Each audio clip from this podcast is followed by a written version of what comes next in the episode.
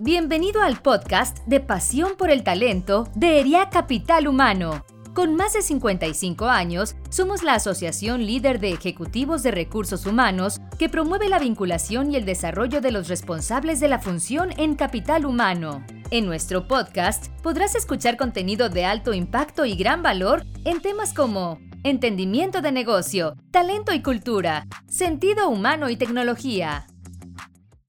¿Cómo están? Bienvenidos a un nuevo episodio de nuestro podcast Pasión por el Talento de ERIA Capital Humano. Mucho gusto saludarlos a todos y a todas. Mi nombre es Rodrigo Carretero, soy director de planeación de talento en Frisa y orgulloso asociado de ERIAC. Hoy estaremos conversando de un tema pues apasionante que está en el corazón de nuestra asociación, que es acerca del talento.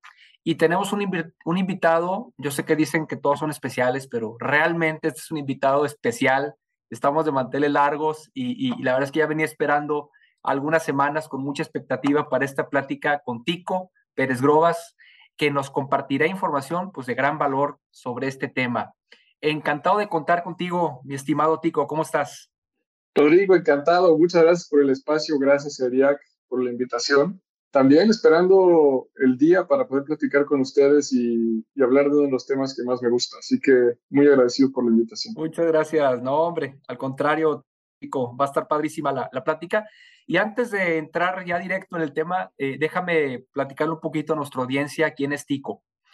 Tico Pérez Grobas es un psicólogo clínico y emprendedor seleccionado como Top Voice por LinkedIn en el 2020 por el alto impacto de la visión reflejada en sus artículos. Y durante más de 13 años ha creado y desarrollado diferentes empresas de alto impacto, tanto para organizaciones como para las personas. Es además fundador de Rumbo Boutique y Ciceso, además de ser el autor del libro Empresas auténticas, empresas humanas. Qué padre título. Y ha asesorado a más de 1.400 empresas a transformar su cultura y el significado del trabajar en equipo para alcanzar resultados extraordinarios. Tico, pues nuevamente muchas gracias por esta invitación, mi estimado. Y si quieres, pues, a ver, platícanos un poquito quién es Tico y, qué hizo que tomaras la decisión de, dedicarte a este tema que tanto te apasiona, mi estimado.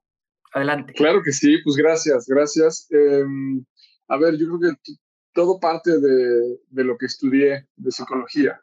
Y, y a partir de entonces yo terminé de estudiar hace 15 años aproximadamente.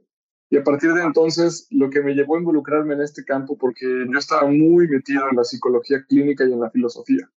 Y parte de lo que ocurrió fue que eh, tuve la fortuna y la elección de poder ser papá relativamente joven y mientras estudiaba, eh, fue el, el, el, nacimiento de Franco y con esa llegada me tuve que acelerar de manera importante eh, los planes laborales y profesionales y eso hizo Rodrigo, que me tuviera que poner a trabajar muy fuerte y eso me llevó a, encontrar un campo eh, profesional en la psicología organizacional. Y básicamente ese fue la razón y el motivo por el que de psicología clínica conozco estas aplicaciones y me quedé encantado de descubrir todo el potencial que habría de poder eh, colaborar con las personas en diferentes etapas de las organizaciones y básicamente así surgió esta pasión Luego termino la carrera y me puse a emprender y me puse a generar diferentes proyectos en donde la fuente de inspiración fue aquellos problemas que yo ya veía que tenían las empresas y aquellas inconformidades que veía que tenían las personas al momento de trabajar. Y así fue el Big Bang de esta carrera que espero que tenga mucho tiempo más para, para seguirme dedicando a esto. Qué padre, qué padre, Tico, felicidades. Pues de, de cierta manera, las empresas eh, requieren cierta terapia, ¿verdad? Y cierto acompañamiento. de, repente les decimos que las empresas tienen personalidad este, e, e, propia y, qué interesante. O sea, tú, tú empezaste practicando en la, parte de psicología clínica, hiciste este cambio en la parte eh, de psicología organizacional. ¿Y, qué, encontraste ahí en este mundo organizacional eh, que te fue llevando como al, tema de talento, que, que dijiste, oye, algo te hizo vibrar de seguro, ¿no? Y, que dijiste, oye, de, aquí soy, de aquí me quedo y aquí quiero hacer carrera? Sí, fueron muchas cosas. La verdad es que fue como ir escalando un hilo y del cual se iban desprendiendo nuevas cosas. La primera fue vivir la experiencia de trabajar en una oficina y vivir la experiencia de, de querer hacer proyectos y de que no necesariamente estuviera el terreno tan fértil de ir en ese radiopasillo, ir a comer con los compañeros y escuchar diferentes molestias, diferentes quejas de las personas. Eh, también en los momentos de tomar el café con los compañeros y escuchar, ¿no? Cómo para muchos de ellos el trabajo era un mal necesario. Era algo que tenía que hacer para sobrevivir, para llevar comida a la casa, pero no había ese, ese encanto que yo podía ver todavía en las mañanas en las universidades o en la noche cuando regresaba a la universidad. Y era como poder ver dos aspectos de la vida bien diferentes. Un grupo de jóvenes queriendo dedicarse a algo y ganarse una oportunidad en el futuro con la cual soñábamos. Y en la tarde o en los días me encontraba con un grupo de personas que estaban esperando a que acabara el reloj para irse de la oficina y empezar a vivir. Este contraste yo creo que de alguna manera marcó mi vida porque definitivamente no me quería resignar a que acabando la carrera eh, tuviera que vivir como muchos de mis compañeros inconformes con lo que había en su vida profesional.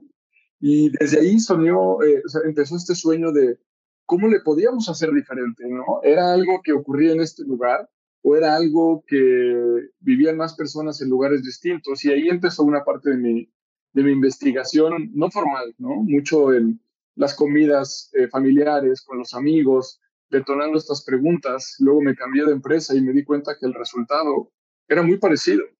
Y luego pude trabajar para diferentes clientes en esas empresas y me daba cuenta que la gente con la que yo hablaba y entrevistaba tenía algo eh, muy parecido, ¿no? Estaban buscando un trabajo o estaban buscando cambiar de empleo por ciertas inconformidades. Y Rodrigo, este le podemos poner la fecha o el año que tú quieras, ¿no? Esto fue a lo mejor eh, a principios de los 2000, eh, mediados de los, sí, por ahí 2005, 2004, pero hoy sigo haciendo casi lo mismo y me parece que encuentro cosas parecidas todavía, ¿no? Sí, ahorita volviendo a la, analogía que, que, te decía del paciente o de la personalidad, como que hay un síntoma, ¿verdad? E, ese es el síntoma que tú fuiste encontrando y decías, oye, este síntoma pues lo tiene uno y lo tiene otro, unos en mayor medida que en otros, como dices, en diferentes etapas, eh, en diferentes, generaciones, pero está ese síntoma de, de, de, que la gente no termina, no termina a veces de conectar con, con lo que hace y, pareciera ser que llega a trabajar y deja su corazón y deja su, su energía en un, en un, ropero, ¿no? Y viene a trabajar, ¿no? Hay, por ahí algunos cortos que se ponen así, ¿no? Como en el laboratorio y como ratitas de laboratorio y, ese fue el síntoma que entiendo a ti te, empezó a apasionar y te empezó a aganchar como, como buen psicólogo, decir, pues, primero necesito entender qué lo está provocando, qué hay ahí, y después pues si hay algún tratamiento, ¿verdad? Lo dices eh, muy bien, nunca lo había pensado así, pero claro, ese, pudo haber sido alguno de los síntomas, un síntoma repetido en diferentes edades. Lo veía en las oficinas, pero veía algo diferente en la universidad y luego yo esperaba cualquier momento para irme a estudiar algún curso eh, el fin de semana, alguna experiencia, y veía que muchos de los adultos vivían o iban a estos lugares para reencontrarse otra vez, ¿no? Como si en ese momento que dices, me tuve que, tuve que dejar la bata en el consultorio o, o quitarme la corbata cuando salí del trabajo o el, símbolo que quiera cada uno, ¿no?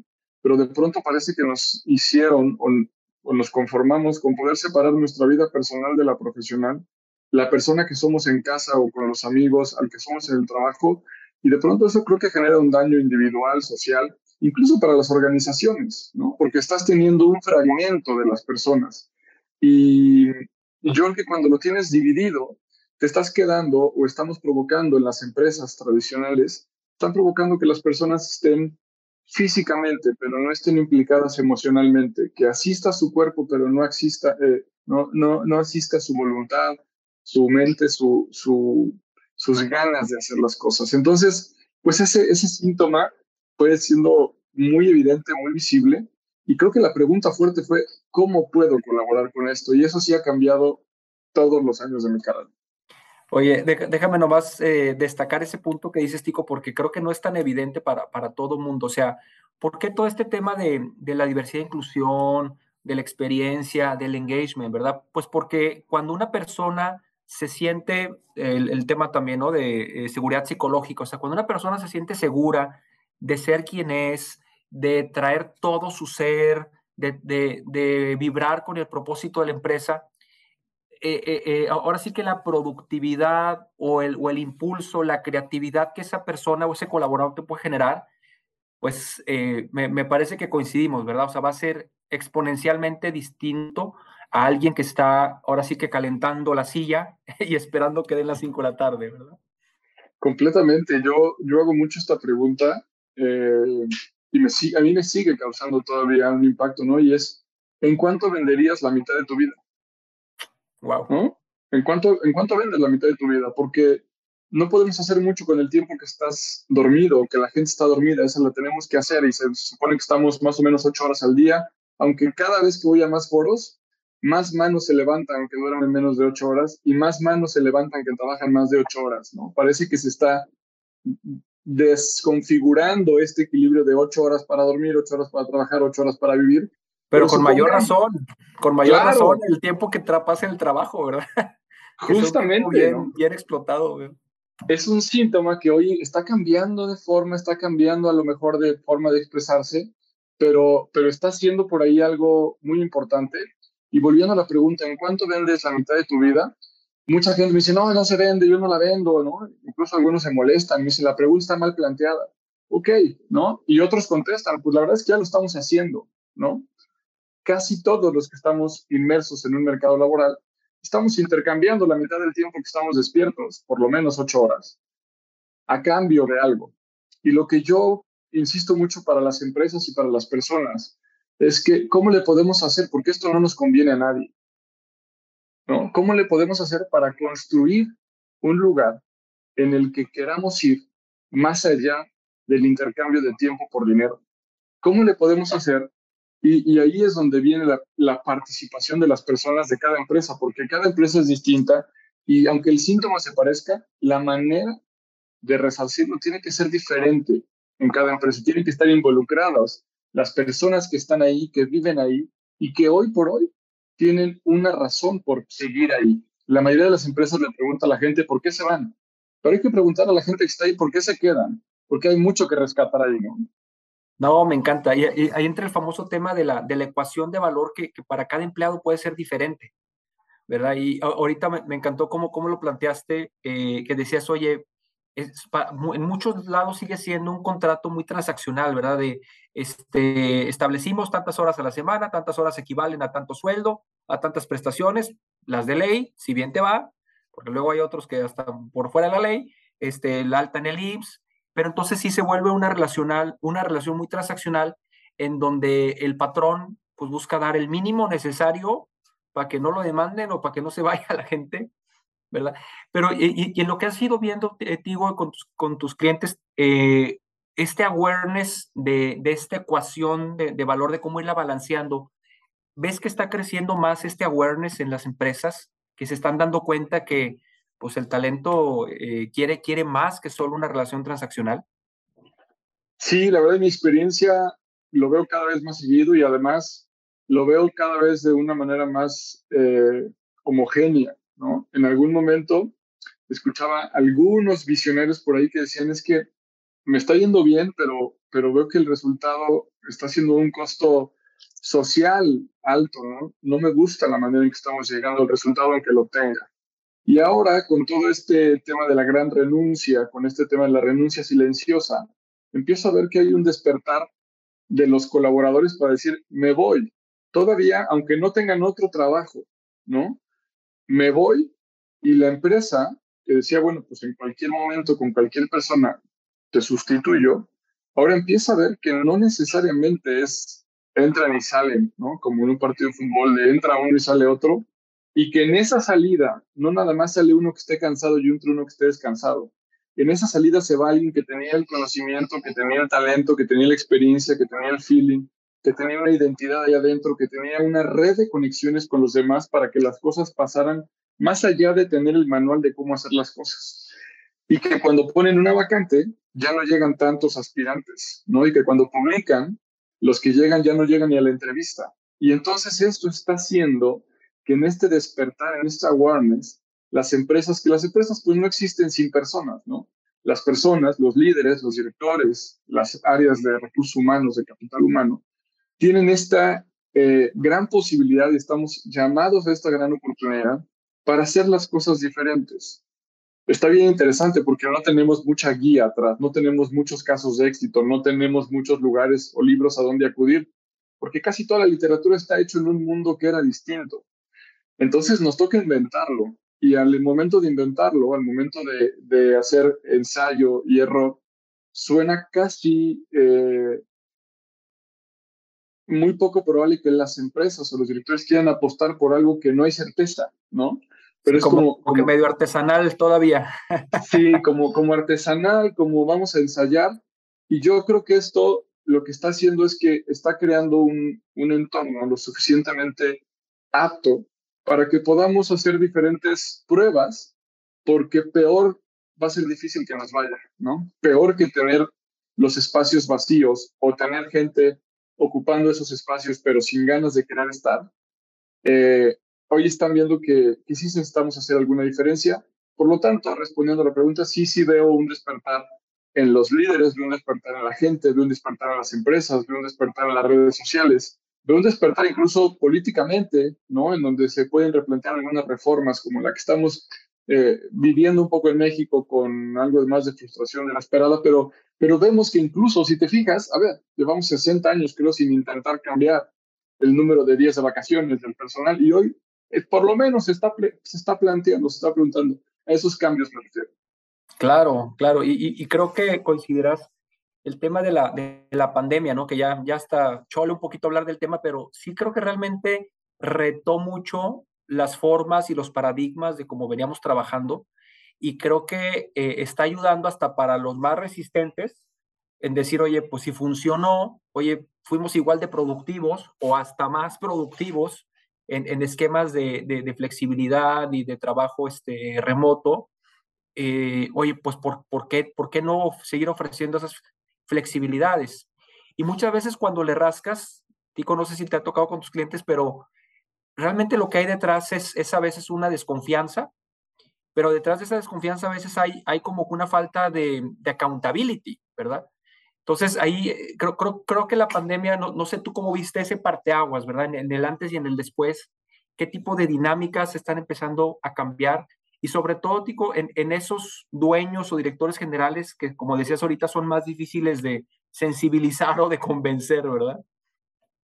Sí, veo, y, sí, aunque como dices, es un poco repetitivo, me parece que, que no, podemos dejar de lado, ¿no? La gran oportunidad que nos brindó en términos de conciencia de despertar de conciencia la pandemia, en poder replantear la, relación de trabajo, sin que unos estén mejor que otros, simplemente nos dimos cuenta. Yo lo pude ver desde el lado de, de tener emprendimientos y desde el lado de ser emprendedor y tener que trabajar ¿no? en, en, los diferentes proyectos y adaptarme en mi forma de trabajo directa con el cliente para ser mucho más eh, virtual, pero que mi equipo también hiciera la transición para convertirse más virtual o que, que, que encontráramos nuevas maneras que yo mismo creía que no iban a ser posibles. O sea, fue la aceleración de un cambio que, que íbamos a ir para allá o seguiremos para allá, pero sí fue un, un parteaguas, como dices. Y yo lo que, lo que veo es que en ese parte de aguas hubo dos cosas. Las empresas se pudieron dar cuenta que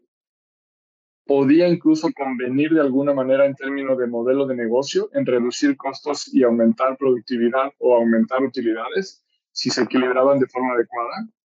Y la gente pudo ver también que en un momento como ese podía tener la, el permiso social o individual eh, o superyoico de decir renuncio de decir me voy. Porque si se trata de mi vida o de mi salud, no voy a seguir ahí. Yo me acuerdo y, te invito a ver si, si te pasó algo, ¿no? Pero cuando la gente al principio de la pandemia, por su situación de trabajo, tenía que ir presencial, entonces ya no decía voy a ir a trabajar, es que me puedo jugar la vida y por, por eso prefiero renunciar. Y la familia decía, de acuerdo. Ese, Mismo, ese mismo fenómeno de porque me puedo enfermar, no voy a trabajar, un, un día antes de la pandemia, no hubiera sido posible, ¿no? O sea, no era tan, tan fácil de poderlo entender. Y hoy creo que esta posibilidad de poder decir para las personas, me voy y me puedo dedicar a otra cosa, aunque llevaba toda la vida haciendo o trabajando en un lugar, ese permiso, ese, esa libertad que hoy tienen más personas que antes, nos lleva a tener que ser más creativos para asegurar que lo que pase en la oficina o lo que pase en el trabajo tiene que ser casi igual de emocionante, de impactante, de benéfico, de agradable para las personas que lo que pasa afuera del trabajo. Padrísimo. Y ese es un gran reto. Fíjate que ahorita escuchándote se, me venía, se me venía a la mente otra, otra analogía, eh, un poco lo que vivimos hace, hace algunos años cuando empezaron a entrar eh, nuevas gasolineras a México. Por más de 40, 50 años, solo tuvimos una marca. Y bueno, pues no quedaba de otra porque pues era, era, era la única marca que existía. Pero de, algunos, yo creo que la última década para acá se empezó a abrir mucho y entraron otros jugadores. Este, y, y entonces hoy es de cuenta que pues tienes, tienes opciones. El precio más o menos anda igual, entonces ya no es el gran diferenciado el precio, pero sí la experiencia. Y, entonces cuando tienes diferentes opciones, como bien dices, Tico, ahora sí te puedes dar el lujo, decir, oye, pues mira, el costo, pues ahí se va 5 o 10 pesos arriba, abajo, este, pero la experiencia que me da estar en esta o en esta, porque me preguntan cómo me llamo, eh, eh, bueno, no, no eso, pero me dan las buenas tardes, las buenas noches, me dan los litros enteros, me regalan este, un cuponcito, me lavan el no sé qué, esa parte empieza a tomar mucho peso porque por primera vez tenemos opciones. Me encanta esa analogía y, nunca la había visto desde allá, pero me parece muy atinada porque creo que en el mercado laboral, hablando de sueldos por posición, es muy poquita la diferencia que hay en general, ¿no? La gran diferencia no está en el salario económico, sin poner, ¿no? Eh, por supuesto, el, el marcado, que eso no es que lo tengas que rebajar y dar más emocional, no es una u otra, no es cómo nos tenemos que poner muy creativos, innovar mucho para envolver ese salario económico que lo damos por default con buenas prestaciones dentro del mercado, etcétera, pero que ahora empieza a requerir mucho más que eso que con eso teníamos antes, ¿no? Entonces, este, pues en ese, en ese atractivo tenemos que ver que la experiencia es distinta y que ahora, en ese ejemplo, ¿no? Oye, a mí no me gusta que me revisen los niveles de aceite de mi coche y en esta gasolinera es un gran servicio y me abren el cofre casi en automático tendrán que ver cómo hacen su propuesta de valor para que me pregunten si quiero o no quiero. Y las oficinas igual, ¿no? Porque esa flexibilidad no es todos a casa o todos a la oficina, es a quienes les acomoda más de qué manera. Por supuesto que hace mucho más complejo si fuera un algoritmo, ¿no? En Google, en Spotify, pues imagínate que le cambias el género de música a cada canción. No sabe qué proponerte, ¿no? Se la pones mucho más difícil. Así todos los días escuchas cumbia, banda, electrónica, el género que quieras, ¿no? Pero tendríamos que pensar que el camino de la evolución del trabajo está en la personalización. Padrísimo.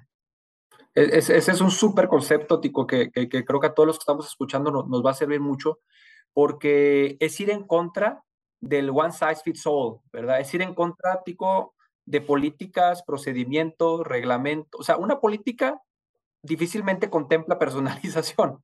Y creo que el 80% de nuestras empresas, y no es que más, operamos en base a políticas, procesos y procedimientos. Entonces, ojo, no, no se nos escandalicen. No quiere decir que, tengamos que, tiene que haber caos y desorden, pero, pero creo que ese es el reto al que nos estamos enfrentando. O sea, cómo en, un contexto, ¿verdad? Definitivamente hay que marcar el contexto y las líneas, pero cómo puede haber esa flexibilidad para personalizar la experiencia porque, y, no solo porque seamos eh, la, hermana, eh, eh, ¿cómo se llama? Santa Teresa, sino porque realmente hoy el talento tiene muchas opciones para las cuales escoger, ¿verdad? Completamente, y que, vemos que, que, como dices, ¿no? No se trata tampoco de hacer aquí una alarma y borrar todos los manuales y romper todos los procesos. No, no, no. Seguramente habrá muchos que podamos tomar, pero ¿cómo, cómo le podemos hacer para que estemos tan sensibles de esos cambios como cuando seguramente tuvimos que romper alguna política. Ahorita que te escuchaba pensaba, oye, si la política era hacer trabajo presencial y nos tuvimos que ir todos a casa, ¿rompimos la política o la tuvimos que actualizar? Es cómo, cómo le sumamos a eso, ¿no? Y cómo ahora que no es necesario por un reglamento externo tener que estar desde home office, podemos ir negociando cuántos días, quiénes, en qué horario, en qué formato van y vienen hablando de flexibilidad en cuanto al lugar de trabajo, que es una de las más comunes, ¿no? Pero que no, nos, no se limita a eso. Y en, ese, en ese caso es, ¿qué sí tenemos que hacer más homogéneo? ¿Qué podemos estandarizar? ¿No? Porque al final, jugando en ejemplos, yo te que decías, te preguntan tu nombre, piensa en Starbucks, ¿no? Y es, a ver, el café americano o el latte te lo hacen como ellos lo hacen, pero si tú lo quieres con un ingrediente, un ingrediente adicional, se lo puedes poner, ¿no? Pero la receta, esa sí está homogenizada. ¿Cómo, cómo lo dejas abierto a que cada quien le pueda poner, incluso quienes tenemos apodos o tenemos un sobrenombre, me, da mucha, mucha curiosidad ver cómo incluso hay gente, me ha pasado con mis hijos, se cambian el nombre en Starbucks para ese día con esa bebida ser Batman o ser Robin. ¿Quién quiere ser hoy? No importa, ¿no? O sea, no necesitamos pedirle la identificación. ¿Me explico? Totalmente. Pues eh, es que al final estamos entrando a, una era, Tico, en donde la, la, organización también tiene que aprender, ¿verdad? O sea, bueno, diría yo, desaprender y aprender, ¿verdad? Y, y ahí en este contexto, Tico, eh, yo, yo, sé que también eh, mucho de lo que has trabajado y estudiado tiene que ver con el rol de líder, con el, con el liderazgo, ¿verdad? O sea, en este entorno que venimos platicando de, de pandemia, de transformación digital, de nuevas generaciones, ¿Qué rol ves tú que tiene el líder en, la organización? Y, si nos das a lo mejor hay algunas de las características eh, o competencias que, el, líder del futuro, ¿no? Debería de empezar a cultivar y a desarrollar. Gracias, qué buen tema y súper grande. Pensando en, el rol del líder, lo veo fundamental, eh, dado que mm, es él, ella o ellos quienes marcan el ritmo y el camino al resto de la organización. Por lo tanto, me parece que el rol de liderazgo en esta transformación se vuelve crucial. Me parece que de ahí parte muchísimo a modelar comportamientos, eh, a marcar las prioridades para que el resto de la gente esté informada en qué necesita y qué tiene que hacer para que le ayude a la empresa a ganar. No solamente cuál es la descripción de su puesto, sino cómo esa descripción de ese puesto o el trabajo que está ejerciendo y ese departamento le ayuda a todo el sistema a lograr el objetivo por el que están ahí. A mí me impresiona en la gran mayoría de los equipos, y se los invito a que lo hagan, háganlo con el equipo quienes estén escuchando. Mañana vayan con su equipo y pregunten en la mañana. Que pongan en un post-it cuál es el objetivo de la empresa. Y les aseguro que la minoría pensando en que la minoría puede ser 49%, pero se van a encontrar a lo mejor menos de un dígito, menos de dos dígitos en el número de personas que tengan conocimiento de cuál es el objetivo de la empresa. El objetivo en concreto. Entonces, de entrada, el liderazgo, pues es eso. No nomás se trata de consentirte, tratarte bien, de, ver todo esto por ti, eso es un ingrediente, pero si te trato muy bien tenemos una gran cultura y un ambiente, pero no logramos los resultados, tenemos fecha de caducidad y este proyecto no va a poder permanecer si es que somos una empresa con fines de lucro. ¿Me explico? Tendríamos que tener las dos. Y como el liderazgo se vuelve muy certero para cumplir las tareas y lograr los resultados, seguir los procesos que acordamos son indispensables, pero también muy cálido, muy amable y muy humano y consciente en, en el lado de las personas, ¿no? Sin necesidad de escoger una u otra, que ahí estoy dando parte de la respuesta del otro, ¿no? Características del liderazgo del futuro. Yo pienso que estas dos son importantes y le agregaría que pueda tener también el, el líder o la persona que está al frente visión para poder ver ese futuro, para imaginarlo. A mí me gusta diferentes tipos de, de liderazgo, pero a mí me inspira mucho aquel que desafía lo que hay hoy, ¿no? que, que sueña en cómo construir el futuro no solamente cómo mantener o cómo crecer el 8% o el 28% algo, sino cómo inventar algo. ¿no? Entonces, para mí ese ingrediente de liderazgo de que nos invite a pensar en un futuro mejor que el que tenemos hoy por los resultados que obtenemos, me encanta. Y para eso, el otro ingrediente que creo, y si no estoy agregando mucho, es la parte de la curiosidad eterna, ¿no? Ser un aprendiz constante alguien que no se conforma con lo que ya leyó, con lo que ya estudió, con los diplomas que, que en algún momento pudo estudiar, sino que está más bien muy abierto a ver cuáles son las nuevas cosas, las nuevas tendencias, porque como decíamos, en, este, en esta transformación digital, pues con la realidad virtual aumentada, con el Internet de las cosas, con Big Data, Small Data, tenemos la oportunidad de ver mucho más que antes y no nos podemos quitar. Así que, pues esa posibilidad de aprender. Y por último, la humildad, ¿no? El decir, a ver, hay algo que no sé, hay algo que no tengo por qué saber. Y a mí me parece que una característica de los líderes humildes, eh, bien entendida la humildad en el sentido de alguien que acepta que se equivoca, que acepta que no sabe todo y que por lo tanto le pregunta a la gente, por lo tanto investiga alrededor. Y eso nos conecta al punto de origen con la discusión. Oye, si yo le pregunto a la gente qué quiere, qué necesita, qué le gustaría, qué le agrada, qué le desagrada, tengo llenas las respuestas de lo que tendría que hacer para que ellos estén mejor y obtengamos los resultados. A diferencia de creer que en este salón, en esta sala de juntas directiva, si nos juntamos nosotros cuatro, vamos a tener las respuestas de lo que necesitan los otros cuatro mil personas. Vamos a preguntarle, vamos a escucharlo, aceptemos que no sabemos, pero aceptemos que vamos a encontrar cómo se los podemos solucionar y cómo los podemos entregar y que ellos sean parte de la creación de ese pastel con el que están soñando. No, padrísimo, padrísimo todo, todo este recorrido que nos hiciste desde el rol de líder, ¿verdad? Que tiene que velar por los resultados, pero cuidando también la cultura, como de, cierta forma integrar o alinear, ¿verdad? La, la cultura hacia el logro de resultados pero además este líder que como platicabas, visionario, ¿verdad? Que, que, tiene esa humildad para desaprender, para reconocer que no lo sabemos todo. y, y, y, me encantó porque creo que este último punto que platicas de la humildad, creo que ahí conecta con los equipos, ¿verdad? O sea, un, un líder, creo que parte de la definición de líder es, eh, tiene seguidores o inspira a otros. O sea, un líder solitario probablemente no sería un líder. ¿verdad? E, entonces, eh, ayúdanos a conectar esa última pieza, Tico. Eh, ¿cómo, cómo, cómo, cómo, ves tú que eh, un líder conecta, engancha, inspira?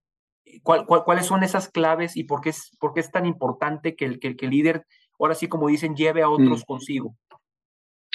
A mí me parece fundamental el, o sea, para todo esto la, la posibilidad de que el, el líder entienda de emociones, ¿no? Y de ahí a lo mejor conecto con lo que yo estudié y tengo un sesgo grandísimo, ¿no?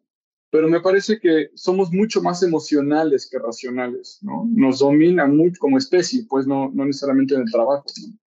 Como especie nos movemos mucho más por la emoción.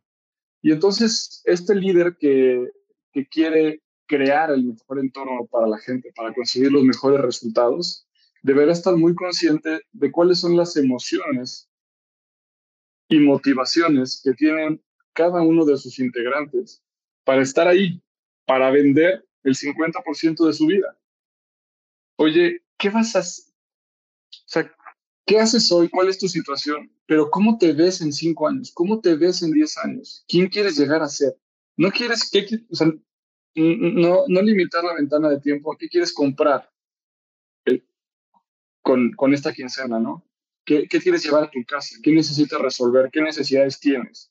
¿Cómo le ayudamos a la gente a sacar la mirada de ese presente para que pueda ver con nosotros ese futuro? ¿No? Es, sí nos va a costar. Vamos tal vez que trabajar a veces más de ocho horas. Vamos a veces tener que dormir menos de ocho horas. Vamos a veces que tener que venir los fines de semana. Vamos a veces a tener que estudiar y trabajar. Pero por lo que lo vamos a hacer vale la pena. ¿Sí me explicó?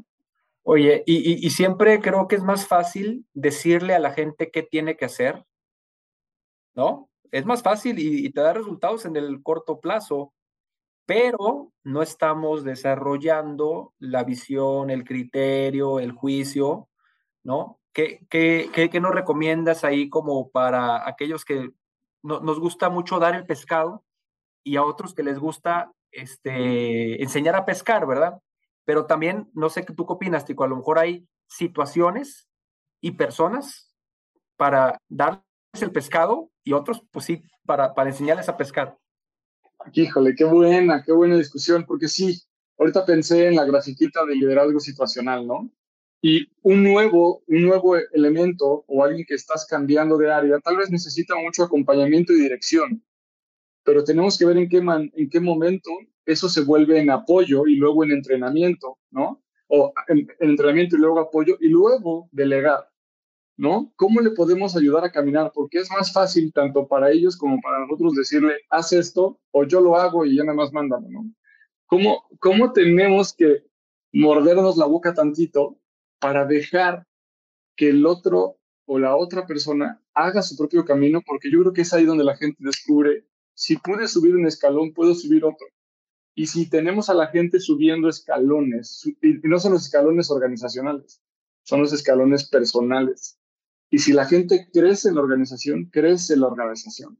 Entonces, ¿cómo le podemos hacer para, para tener esta visión de este ecosistema en donde el movimiento de uno es el movimiento de todos? Lo que cada uno haga ahí adentro de ese sistema va a determinar el resultado cultural, económico, emocional de lo que hagamos como equipo.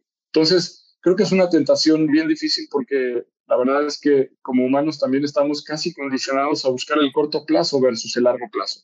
Y darle a alguien el pescado resuelve el estado de resultados de este mes, resuelve la atención al cliente de ahorita, apaga el fuego y resuelve la urgencia. ¿No? Así es. Sí, es, es, es como, es como un baile, ¿verdad? O sea, este, porque a, veces pudiera ser igual de malo dejar a la persona sola, ¿verdad? Como acompañarla de más. Entonces, como, como que al, final creo que el hilo conductor de, esta conversación que estamos llevando tiene otra vez que ver con la personalización, con el, el, el, entender y conocer qué es lo que realmente requiere tu colaborador, qué es lo que requiere también el negocio, ¿no? Porque ahorita nos decías, el líder tiene que cuidar las formas y la cultura, pero también los resultados del negocio. Entonces, bueno, como, como que es, es un arte que creo que se aprende mucho sobre la práctica, ¿no, Tico? Digo, seguramente hay libros, hay, hay, hay elementos, pero al final del día eh, uno aprende, aunque se oiga mal, pero yo, yo puedo decir que yo aprendí a ser manager equivocándome. Y no quiere decir que ya sea el mejor manager, pero aprendí equivocándome y siendo consciente, ¿no? De, de, de, de mis errores o de mis oportunidades. Justamente yo lo veo mucho como aprender a andar en bici. ¿No? O enseñarle a un niño a andar en bici, ¿no? Tuve, tuve la oportunidad de enseñarle a dos de mis hijos, me falta la tercera, pero, me acuerdo que me quedó muy claro y es, si no quiero que se raspe, o sea, si mi objetivo es que no se raspe, pues entonces no va a aprender a andar en bici. Que no lo intente, que no lo intente ni uno mismo.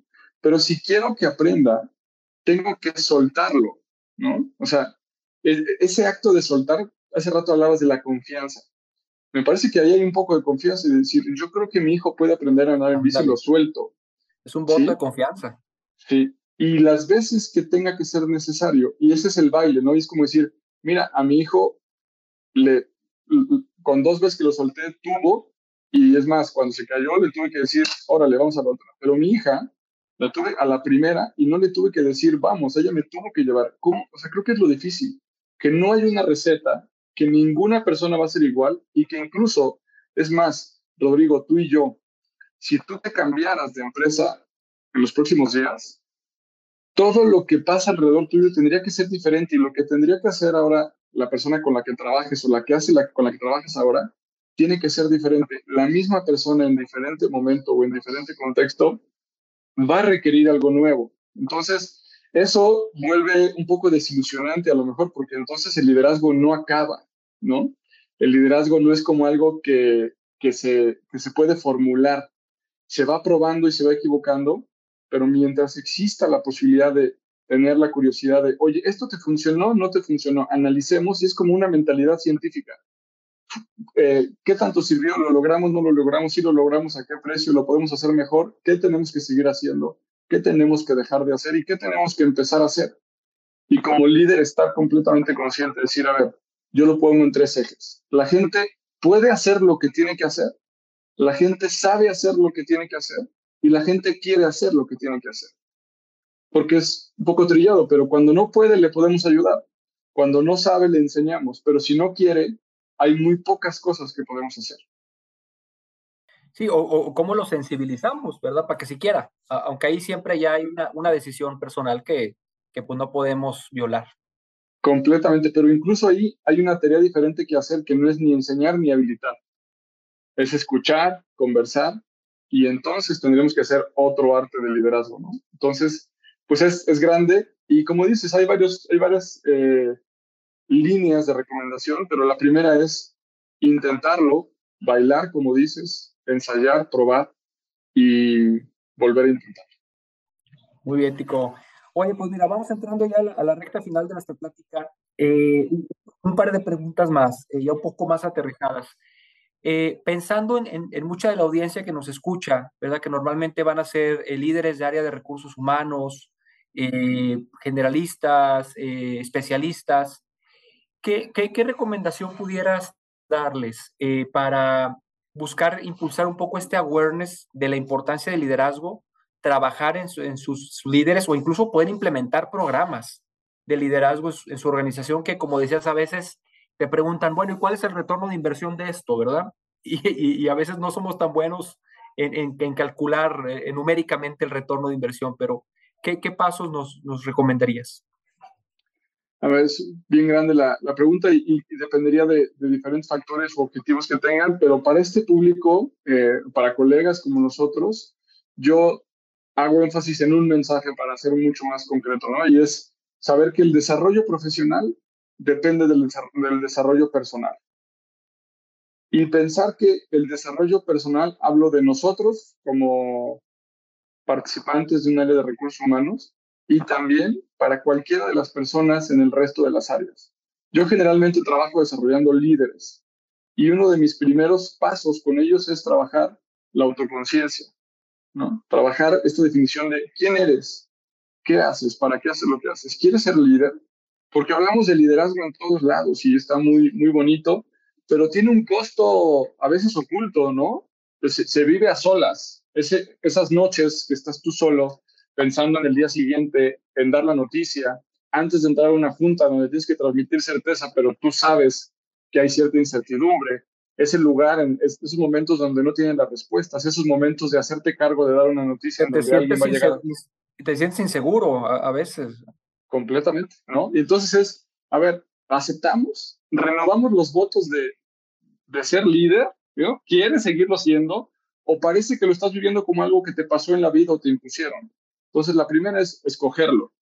Y entonces, si llegamos con eso a cualquier persona, es, ¿quieres estar aquí no quieres estar aquí? Si quieres estar aquí, ¿qué te gustaría que fuera diferente? Y estás dispuesto a participar en la solución. Y creo que ese, ese acto como origen detona muchas cosas. Me encanta, Tico. Muchas gracias.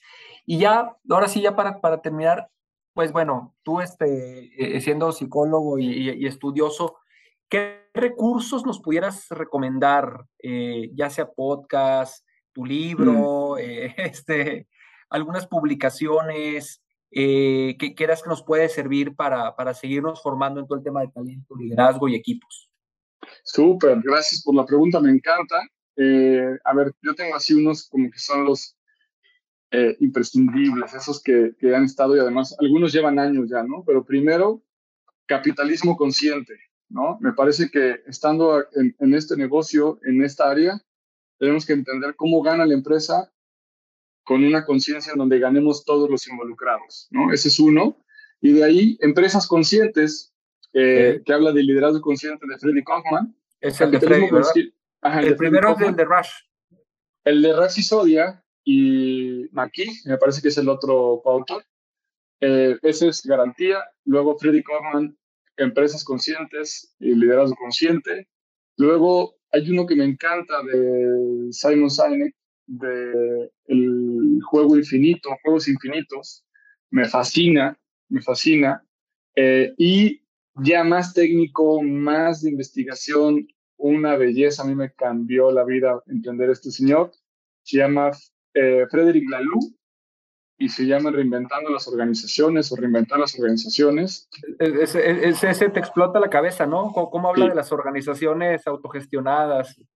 Esa es una, una joya divina. Entonces, bueno, con eso de entrada, este, creo que dejamos mucho material y hay en audio. Eh, creo que todos estos que dije están en audio y están en libro, ¿no? Entonces, cualquiera de ellos, y si alguien quisiera más, si me escribe, con mucho gusto le comparto más, más opciones. Oye, Tico, pues muchísimas gracias. Eh, la verdad, súper, súper enriquecedora. Fue una conversión corta, creo que nos pudimos haber echado otra hora sin problema. este, pero, pero, pero creo que cada una de las piezas fueron joyitas que creo que hay que volverlas a escuchar y creo que para cada, para cada quien, como decías ahorita, va, a representar y lo vamos a ir interpretando, interiorizando de, maneras diferentes. Eh, muchas gracias por, por toda esta aportación, por tu tiempo, por la pasión que le pones a todo lo que haces te vamos a, seguir siguiendo ahí en, eh, en, LinkedIn. Y, esa era una última pregunta que yo, yo, te quería hacer ya más a nivel personal. Eh, ¿En qué momento tú, tú decides, oye, eh, toda esta experiencia que estás teniendo con las organizaciones, llevarla ya a un entorno masivo como lo es LinkedIn, ¿verdad? O sea, ¿cómo, ¿qué te movió para, para hacer eso? Y, y, y, bueno, pues es lo que estás haciendo mucho recientemente. Sí, gracias. Yo llevo un rato escribiendo por ahí y, y, lo que me llevó, no, no tengo ahorita como el, el, momento exacto, pero, pero es una historia en mi vida donde yo soy tartamudo y me costó mucho tiempo hablar durante toda mi infancia, mi juventud todavía. Entonces, eh, me costaba trabajo decir mi nombre, ¿no? Me preguntaban cómo te llamas y era, yo, yo evitaba a la gente, ¿no? Entonces era un, cuate muy tímido, eh, muy inseguro por eso mismo, con, con poca eh, apertura y curiosidad de hablar con la gente, pero me volví muy observador de qué hacían las personas y buscaba encontrar algunos patrones. Pero bueno, te cuento esa historia que en otro momento la, la platicaré más largo, pero lo que hizo fue que yo me empecé a comunicar mucho más por escrito que de forma verbal. Y eso fue, eso fue lo que me llevó en LinkedIn a escribir. Eh, gran parte de, mi, de mis ideas principales son escritas. Eh, cuando llegó WhatsApp y todo eso fue maravilloso para mí porque ya era una manera de, de, poder conversar y luego fui mejorando en mi forma de hablar, en mi fluidez, en mi expresión y ahora ya no lo extraño, o sea, ya no lo necesito tanto, pero es un ritual en la mañana, mi cafecito, mi té y escribir mis ideas, me encanta. Wow, no, no, no, pues eh, sin duda muchísimo impacto y, y, y, ahora sí, más allá de esos clientes formales que tienes, pues puedes alcanzar una audiencia masiva, ¿no? A, través de los medios digitales. Sí, completamente. Muy bien, mi estimado Tico, pues muchas gracias eh, de nueva cuenta por, por acompañarnos. Eh, vámonos ahora sí, pues a agradecerle a toda la, nuestra audiencia también por escuchar un episodio más de este podcast Pasión por el Talento. Gracias por escucharnos hasta el final y nos vemos a la próxima. Hasta luego. Muchas gracias a todos, saludos. Gracias por habernos escuchado. Te invitamos a seguir nuestro podcast en Spotify, Apple Podcast y Google Podcast. También puedes seguirnos en nuestras redes sociales. Encuéntranos como ERIAC Capital Humano. Te esperamos en el siguiente episodio de Pasión por el Talento.